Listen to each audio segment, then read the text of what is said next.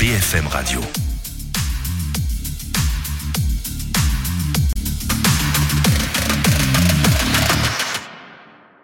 Soyez les bienvenus si vous nous rejoignez la suite d'affaires suivantes, le magazine qui décrit chaque dimanche l'actualité police euh, justice. Ce vendredi, Nordal, le Landais, le tueur de la petite Maëlys, a été condamné pour l'agression sexuelle de sa petite cousine en mars 2017. Une preuve supplémentaire de la part d'ombre de ce maître chien, condamné également, vous le savez, pour le meurtre du caporal Arthur Noyer. Trois condamnations, mais combien d'autres affaires potentielles? Les enquêteurs du pôle des affaires non élucidées de Nanterre travaillent depuis plus d'un an sur le parcours criminel de trois tueurs, dont Nordal Lelandais, mais aussi celui de Patrice Allègre et celui de Willy Van Coopernol. Trois hommes condamnés à la prison à vie, mais dont le nombre de victimes pourrait être sous-estimé. Comment travaillent ces enquêteurs? Qui sont ces trois hommes au potentiel criminel? Sans limite On va tout vous raconter dans un instant avec nos invités, mais d'abord plonger dans les derniers secrets de cette heure avec Anne-Solène Tavernier. Un criminel peut-il rester inactif pendant un temps? Un psychopathe peut-il résister à ses pulsions?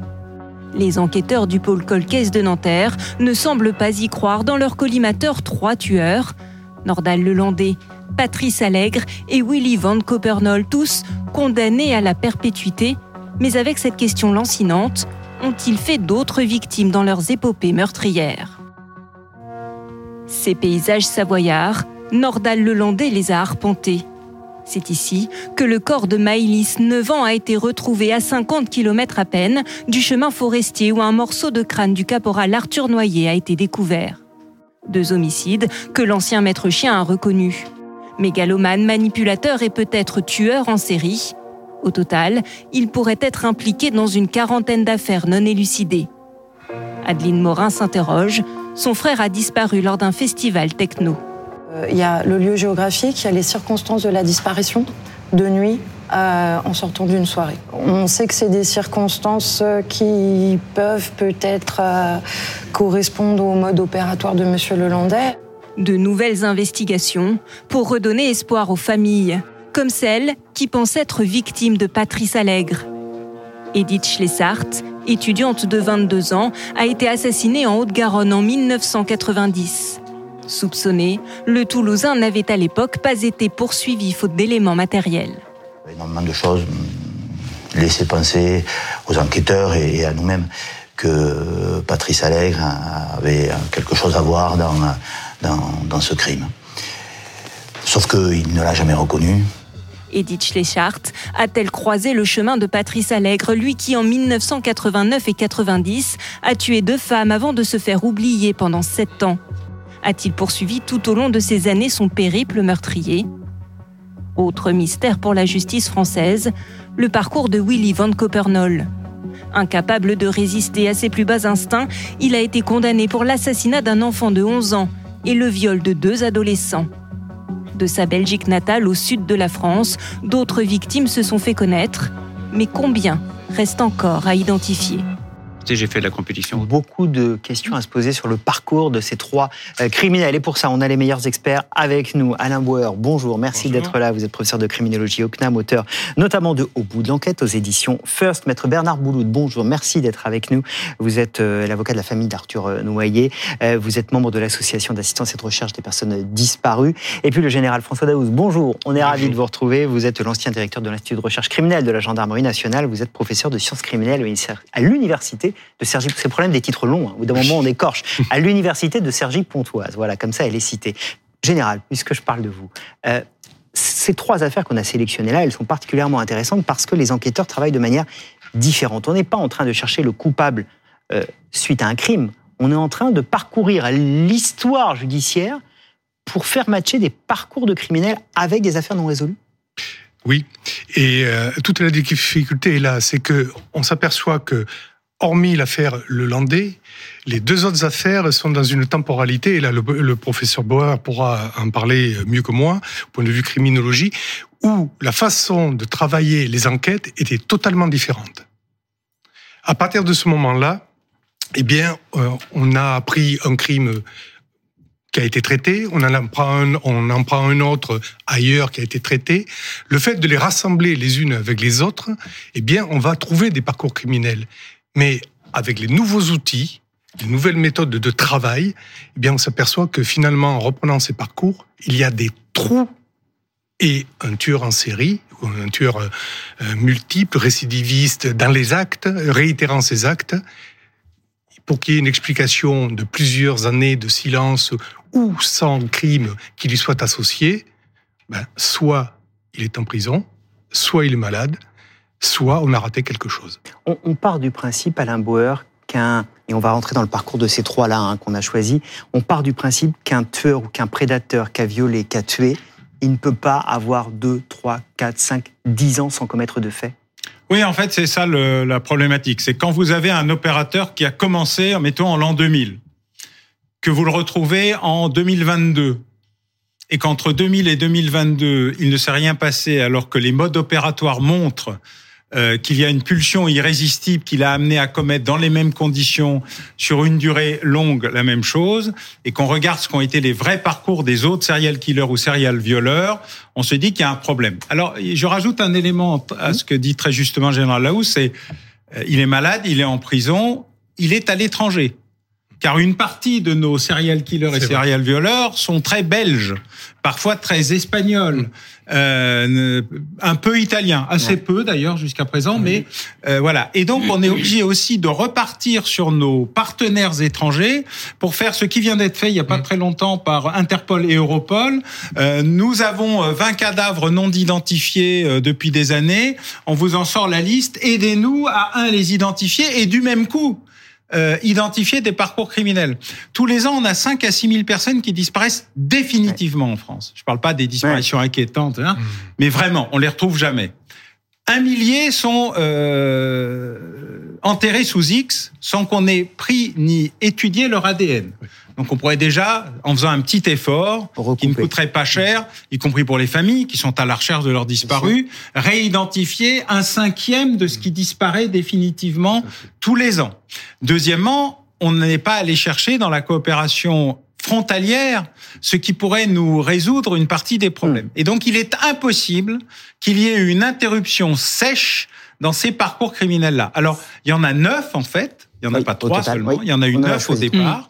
Parce que le pôle euh, Colcaise, il a été inventé à la fois pour résoudre des problèmes complexes, mais aussi pour identifier des parcours criminels incohérents. Alors, on va rentrer Alors, dans... Sur les neuf, il en reste sept dont les trois que vous traitez aujourd'hui. Alors on va rentrer dans ces trois-là. Euh, Maître Bouloud, commençons avec vous, peut-être le parcours de Nordal Lelandais, condamné euh, ce vendredi pour l'agression de sa petite cousine en 2017. Ça s'ajoute au meurtre de Maëlys, du caporal Arthur Noyer. Le procureur Jacques Dallest avait dit à l'époque c'est un très grand prédateur. Vous êtes convaincu, vous, que dans son parcours, il y a d'autres agressions, d'autres meurtres potentiels alors moi, j'ai toujours été convaincu que euh, Arthur Noyer n'était pas la première victime euh, de Nordal Lelandais. Après, euh, il faut le démontrer, il faut que le justement le, le tribunal. Cette idée? C'est le mode opératoire.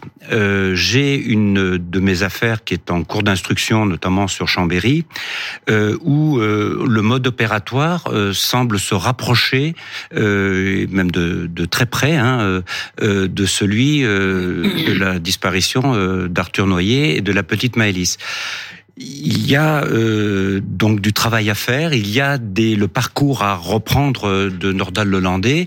Il a été étudié ce parcours justement par la cellule Ariane euh, dans les années 2017-2018, mais il faudra le reprendre avec les nouveaux moyens d'investigation que l'on a maintenant, qui se sont développés depuis d'ailleurs.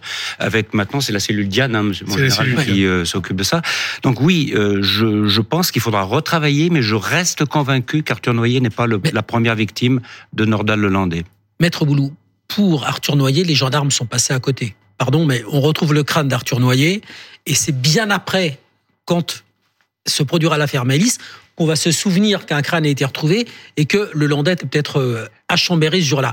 Et finalement, le lien entre le Landais et Arthur Noyer est fait parce que les deux téléphones ont borné au même endroit, à Chambéry, celui d'Arthur Noyer était arrêté, celui de Lelandais se déplaçait puisqu'il était en voiture. Arthur Noyer monte dans sa voiture. À ce moment-là, les deux téléphones se déplacent à la même vitesse, 55 km heure. Donc, est-ce qu'on peut pas faire pareil pour ce nouveau dossier que vous avez, simplement checker si les deux téléphones étaient au même endroit, ça va très vite, ça, c'est pas difficile à faire, non? C'est pas difficile à faire. Le crâne euh, d'Arthur Noyer, pour reprendre ce que vous venez de, euh, de rappeler, c'est quand même symptomatique, euh, a été retrouvé le 7 septembre euh, 2018. Mhm. Euh, le- les investigations, on va dire génétiques, ont été faites le 18 décembre 2018, lorsque le Landais était euh, placé en garde à vue.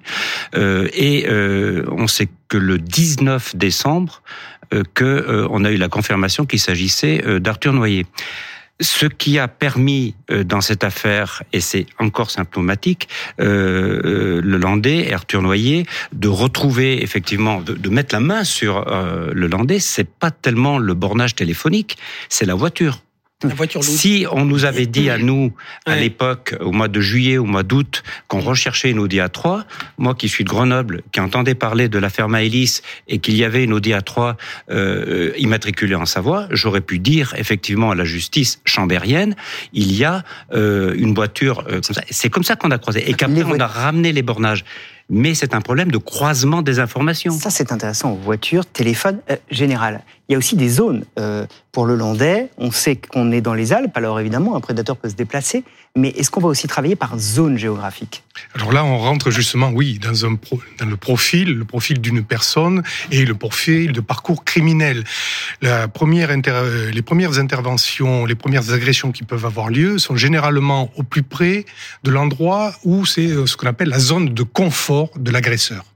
Et c'est du plus près au plus loin.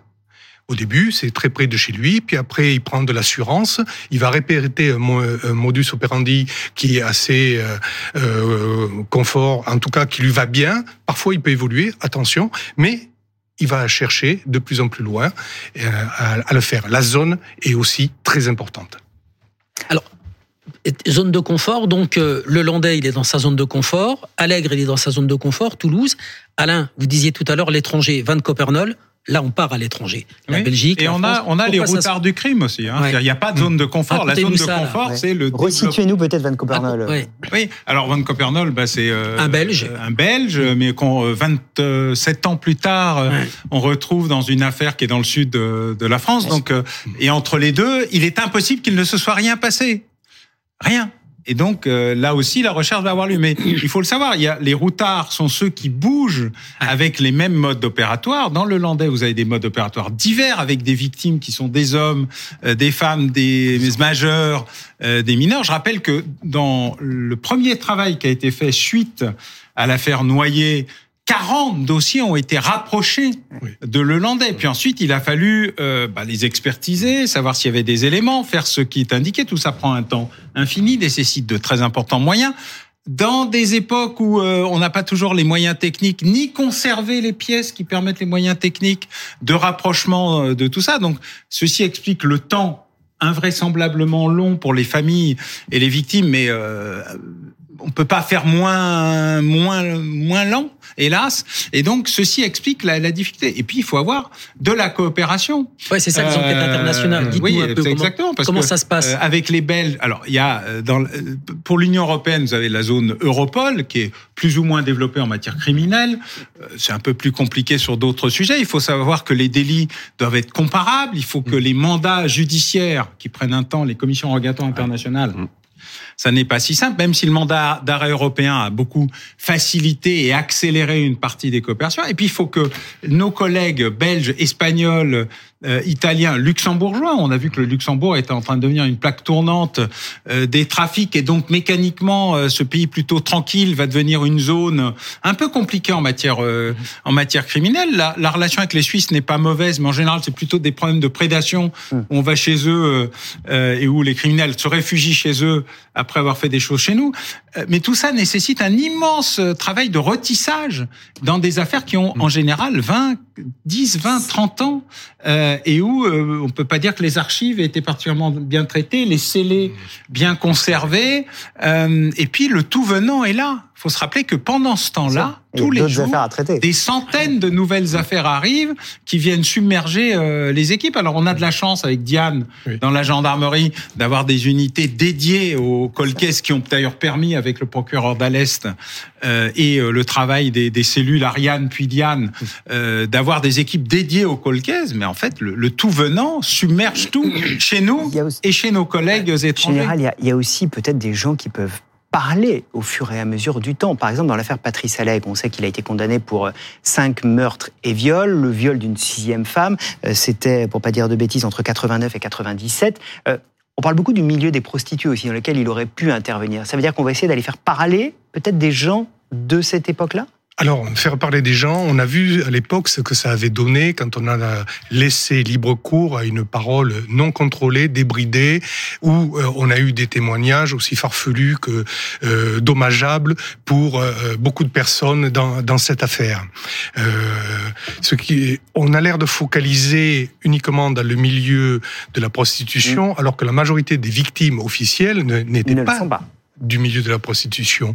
Et tout à l'heure, avait fort justement le professeur Bauer expliqué qu'on a des parcours qui peuvent être à l'étranger. Et je rappelle que Allègre était passé par l'Espagne et avait rencontré une de ses futures victimes en Espagne, puisqu'il la retrouvera à Paris et, euh, il, la, violera, et la tuera à Paris également.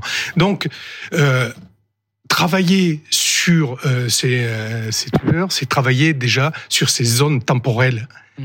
pour lesquelles il manque quelque chose. Et retrouver des témoignages, c'est élargir, pas rentrer dans ce qu'on appelle finalement euh, un tunnel où on ne on n'est que sur une hypothèse, que sur un modus operandi ou autre, mais être ouvert, et c'est l'avantage de du euh, ce pôle judiciaire sur les affaires non élucidées, c'est l'avantage de la division des affaires non élucidées euh, qui est Diane, de voir les affaires au plus large possible et non pas euh, sur un petit segment. passionnant de comprendre le, fonctionnement de tout cela. Une toute petite question, Maître Boulou, plus d'actualité, parce que je le disais, vendredi, Nordal Lelandais a été condamné. On a appris également qu'il était père d'un enfant qu'il a donc conçu en prison.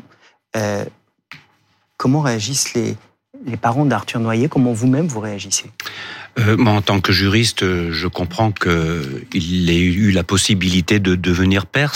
Pas interdit par le code de, procédure pénale, euh, par la loi. Euh, ce qui est choquant, euh, écœurant pour la famille d'Arthur et même de Maëlys, hein, que j'ai pu lire, également de Jennifer, ce qui est écœurant, c'est que cette information a été donnée le jour de la décision qui était rendue, où il était condamné d'ailleurs à une peine d'emprisonnement ferme. Est-ce que c'est pour faire un contre-feu?